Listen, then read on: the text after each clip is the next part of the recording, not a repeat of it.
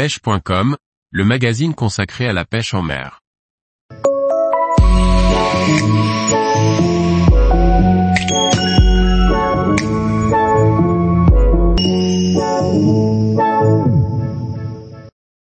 Pêche à la mouche en réservoir, pratiquer la pêche au streamer. Par Jean-Baptiste Vidal. Une des techniques les plus pratiquées en réservoir est la pêche au streamer. Ces mouches leur permettent de pêcher à toutes les hauteurs d'eau, vitesse et de trouver rapidement des poissons actifs. Voyons plus en détail cette technique de base. Un streamer est une mouche leurre qui imite un animal subaquatique, comme les poissons, les sangsues, les grosses larves, libellules par exemple, ou les amphibiens. Il existe des streamers imitatifs, qui vont représenter une proie potentielle, présente dans le lac, rivière également, et des streamers incitatifs, qui vont déclencher la touche plus par agressivité. Un streamer peut être utilisé avec toutes les densités de soie possibles, de la flottante à la très plongeante en fonction de l'activité des poissons et surtout de la température de l'eau qui varie en fonction des conditions extérieures et de la profondeur. Les coloris sont aussi divers que variés et dépendent de la créativité du monteur et de ses envies. Les possibilités sont infinies. L'animation d'un streamer peut se faire de toutes les façons possibles. Du simple strip ou tiré, plus ou moins longue et plus ou moins rapide, à très lent ou très rapide, tricotage, stop and go, ou encore roly-poly.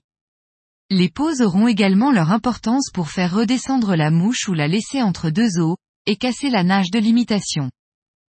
Lorsque l'on parle de pêche en réservoir, on pense tout de suite à la pêche au streamer. C'est la technique majoritairement employée en réservoir en France. Parfois à tort. En effet, si elle permet de pêcher toutes les couches d'eau d'un lac et de prospecter rapidement, elle n'est pas la seule technique à employer lorsque l'on pêche en réservoir. Il faut bien sûr analyser les conditions, comportement des poissons pour s'adapter et pêcher, juste. Si les poissons gobent des insectes en surface, le streamer n'intéressera pas les truites actives et fixées sur les éclosions. Si les poissons sont collés au fond et léthargiques, le streamer ne sera pas forcément non plus la technique la plus adaptée. Par contre, si les truites sont fraîchement introduites, les streamers colorés seront très productifs. Comme pour toutes les pêches, il va falloir adopter une stratégie pour savoir ce qui intéresse les poissons. Se poser les bonnes questions. La pêche au streamer peut être très productive, mais certains jours, c'est tout le contraire. S'il n'y a pas de poisson en maraude, ou actif en surface et subsurface, le streamer peut être une des clés de réussite. Il faudra ensuite trouver la hauteur d'eau dans laquelle les poissons se déplacent et sont actifs. Donc employer la bonne densité de soie et, ou lestage de la mouche. Puis trouver les coloris qui plaisent ce jour-là. Couleur naturelle, flashy, sombre puis une fois que votre mouche intéresse les poissons, trouvez l'animation qui déclenchera le plus de touches. Elle pourra aussi varier au fur et à mesure de la journée.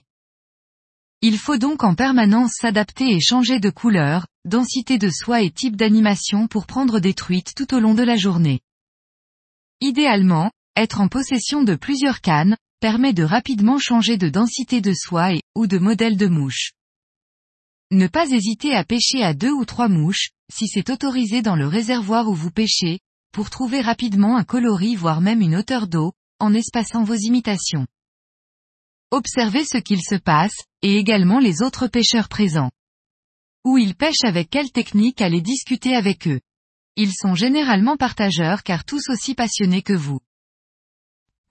Dans aucun cas, restez sur un même schéma et ne pêchez qu'au streamer toute la journée.